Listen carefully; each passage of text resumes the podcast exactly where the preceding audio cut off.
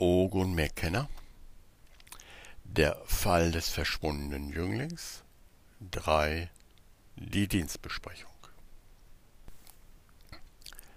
Ogun bewegte sich langsam auf einem meandernden Tierpfad durch den immer lichter werdenden Mischwald.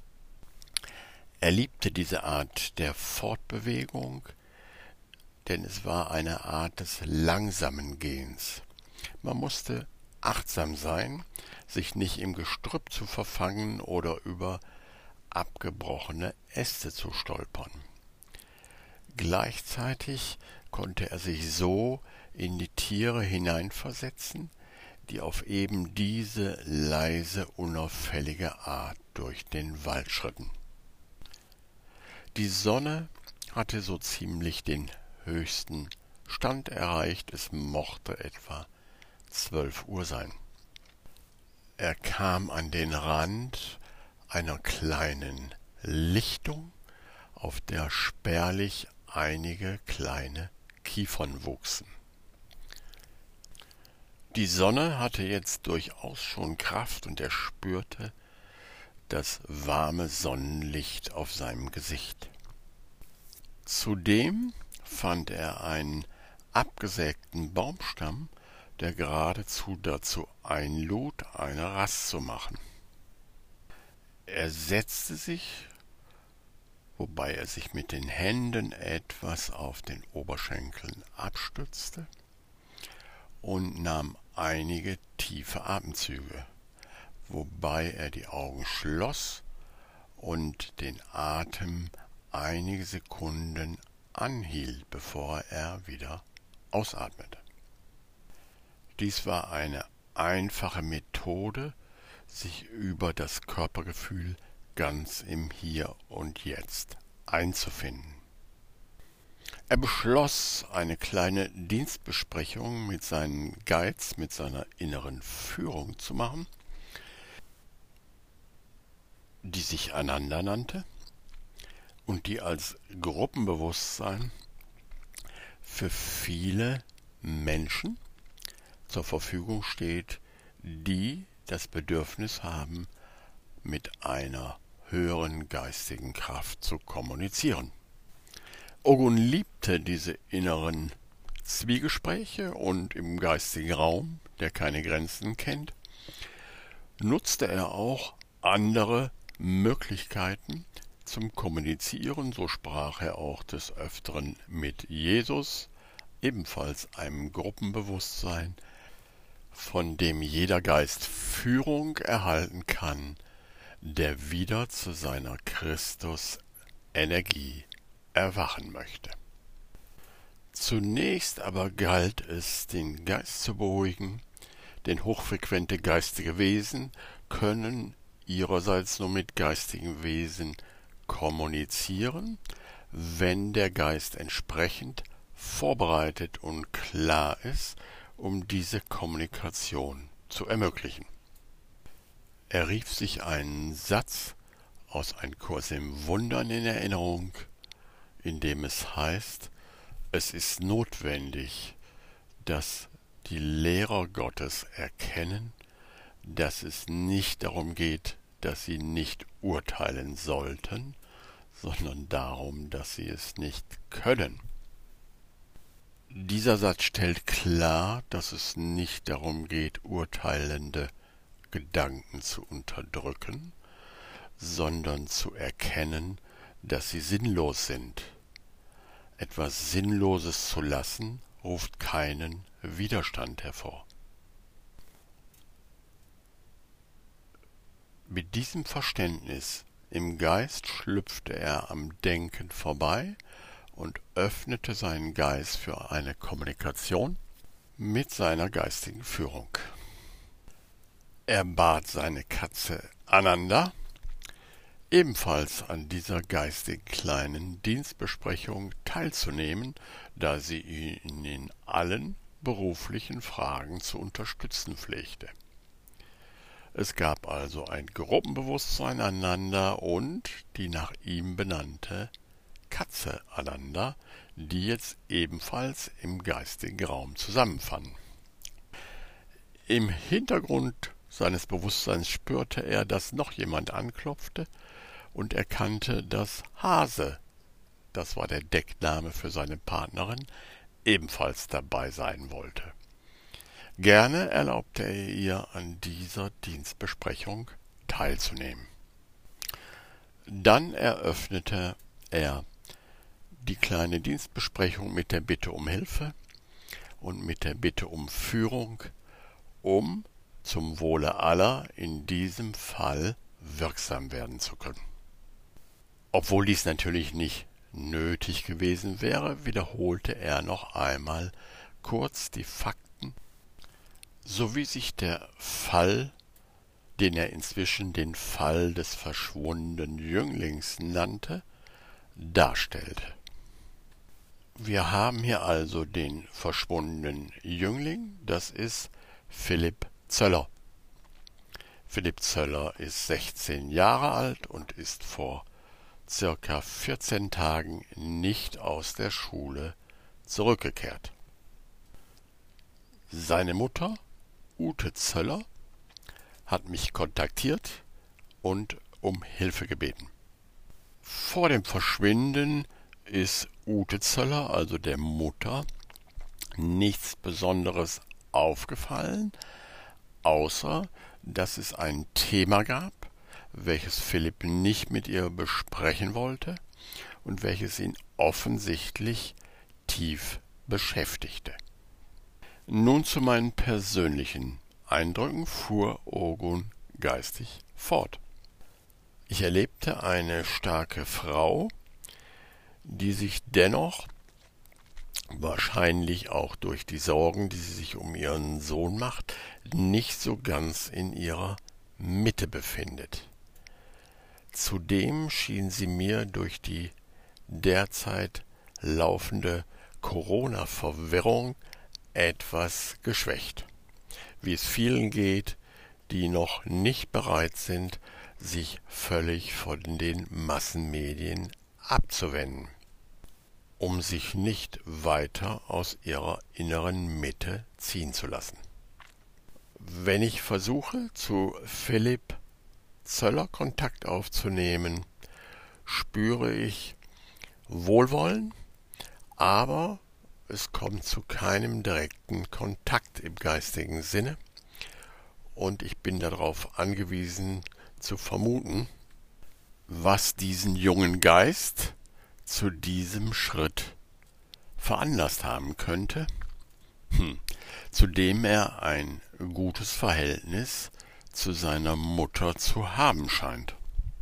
Da Vermutungen aber auf Urteilen beruhen und Urteilen und Verurteilen nicht meine Arbeitsweise ist, möchte ich jetzt im Rahmen dieser Dienstbesprechung um Hilfe bitten und öffne mich für Eingaben, für Träume, für Gedanken, für Inspirationen, für alles, was mich in diesem Fall weiterbringt, durch meine innere Führung, durch Ananda oder durch andere hochfrequente Wesen. Ogun sank tiefer in seinen Geist. Langsam endete das Geschrei des Egos und er sank in eine tiefe Stille, die ihn umfing und die fast wie ein Blick in eine weite Landschaft immer weiter und unbegrenzter wurde. Diese Stille beruhte nicht darauf, dass er nicht mehr die Geräusche des Waldes wahrnahm oder sogar ein Flugzeug, das über ihn hinwegflog, sondern es war die Stille der Bedeutungslosigkeit, in die jeder eintreten kann, der bereit ist zu erkennen, dass alle Empfindungen, Wahrnehmungen, Gedanken nur Wellen im Bewusstsein sind die selber aus Bewusstsein bestehen und auch ins Bewusstsein zurückkehren, so dass nichts als Geist vorhanden ist und keinerlei Gegensätze im Sinne einer Trennung da sind. In dieser Stille machte es sich Ogun gemütlich und wartete auf Eingaben seiner inneren Führung, die sich durch Inspiration, Gedanken, Gefühle bemerkbar machen würde. Dies geschah bei ihm oft durch Träume, aber es gab viele andere Möglichkeiten, wie sich die geistige Führung bemerkbar machen konnte. Es konnte einfach ein Gedanke sein, der auftauchte, es traten Personen ins Leben, die einem Hinweise gaben. Ein Buch tauchte auf, in dem eine bestimmte Seite wichtig für einen wurde, oder ein Film, der einem Bilder zeigte, die den Knoten zum Platzen brachten. Ogun wusste natürlich, dass man nicht nur in einem tiefen Meditationszustand für die innere Führung erreichbar ist, und doch wusste er genauso gut, dass eine regelmäßige spirituelle Praxis notwendig ist, um die nötige Frequenz zu haben und bereit zu sein für Eingaben und auch bereit, diese wahrzunehmen und als Führung anzuerkennen. Sein Geist fand sich in einem Traum wieder, der zudem auch ein sogenannter luzider Traum war. Ein luzider Traum bedeutet einfach, dass sich der Träumende bewusst ist, in einem Traum zu sein. Auch dieses Phänomen taucht häufiger auf, wenn ein geschulter Geist vorliegt. Denn ein geschulter Geist hat gelernt, im eigenen Geist zu navigieren. In diesem Traum saß Ogun in einer Art Schwebebahn, die rappelnd unter einem Eisengerüst über einem Fluss dahin ratterte, und er wusste sofort, dass er sich in Wuppertal befand, denn er war mit dieser Bahn schon gefahren. Oder sollte man besser sagen, geschwebt. Er war alleine in dieser Bahn mit einer Gruppe Jugendlicher, die sich gebärdeten, als wären sie im Karneval. Aber sie waren nicht wirklich verkleidet, es war eher so, dass er den Eindruck hatte, dass die Frauen sich als Männer und die Männer sich als Frauen verkleidet hatten und dabei übertrieben weiblich und übertrieben männliche Rollenklischees auslebten. So ging etwa eine als Mann verkleidete Frau zu einem als Frau verkleideten Mann und sagte Hey Schätzchen, was machst du noch so alleine hier abends in der Bahn? Und alle grölten dazu. Dann verlangsamte, die Schwebebahn hielt an, und er hörte, dass der Fahrer über den Lautsprecher das Wort Westend rief. Daraufhin stiegen alle aus, und Ogun war alleine in der Bahn, als sie wieder anfuhr. Hier endete der Traum, und Ogun freute sich, wie plastisch er diesen Traum erlebt hatte. Dieses plastische Träumen hatte deutlich zugenommen, seitdem er sich eifrig der Geistesschulung gewidmet hatte. Bevor er ganz aus dem meditativen Zustand auftauchte, bedankte er sich beieinander, sowohl bei seinen Guides namens Ananda als auch bei seinem Kater Ananda. Dann verabredete er sich kurz telepathisch mit Hase zu einem gemütlichen Abendessen. Dazu benutzte er das Denken, während er mit Ananda, dem Kater, mehr mit Bildern kommunizierte. Es ist so, dass wenn man telepathisch arbeitet, mit Tieren viel besser mit Bildern kommunizieren kann als mit Gedanken. Hase schickte einen Gedanken zurück, der kurz war. Bild Philipp.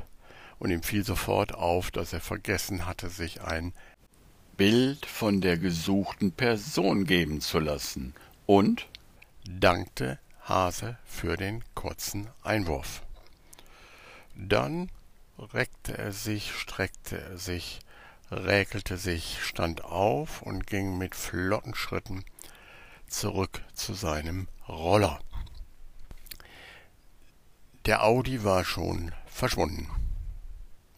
Das Handy hatte er komplett ausgeschaltet im Roller gelassen, denn er wusste genug aus seinen Geheimdienst-Familiengesprächen, wie Handys dazu benutzt wurden, um Massen zu manipulieren und zu überwachen.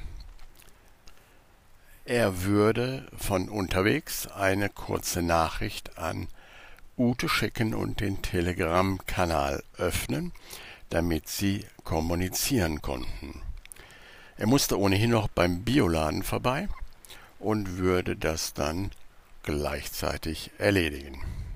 Der Bioladen, der von einem Ehepaar in seinem Alter betrieben wurde, lag am Weg und er freute sich jedes Mal über das Schild an der Eingangstür Hier sind alle willkommen. Dieses Schild war natürlich auch eine kleine Provokation, denn zurzeit galten noch G-Regeln, die verschiedene Gruppen der Bevölkerung ausgrenzen sollten, um einen Impfzwang zu erzeugen. Ogun freute sich sehr, dass der Bioladen nicht mitmachte und auch keinerlei Masken in ihm getragen wurden, es sei denn, es waren Leute, die dies unbedingt selber wollten. Er kaufte für ein Abendessen ein und auch etwas für unterwegs, denn es würde eine Rollerfahrt nach Wuppertal geben, für die er sich einige kleine Mahlzeiten zusammenstellen würde. In der kleinen Sitzecke des Bioladens ließ er sich einen Cappuccino schmecken und richtete auf dem Handy den Telegram-Kanal für Ute Zöller ein. Er nannte den Kanal einfach Philipp Starksehen. Und kaum hatte er ein Smiley geschickt, kam ein Augenzwinkern zurück. Ute hatte also verstanden. Dann schickte er die kurze Bitte, ein Bild von Philipp zu senden, was ebenfalls eine Minute später auf dem Telegram-Kanal gesendet war. Es zeigte einen energischen jungen Mann mit langen schwarzen Haaren, der wirklich etwas älter als sechzehn wirkte. Er hatte einen klaren, energischen Blick und das gefiel Ogun. Er lächelte dem Bild freundlich zu und sagte im Geiste Vielleicht treffen wir uns. Das wäre schön. Und schickte diese Nachricht per Gedanken in Richtung, ja, vielleicht Wuppertal, er wusste es nicht. Er trank sein Cappuccino aus, machte noch ein kleines Pläuschchen und schwang sich auf den Roller für die Heimfahrt.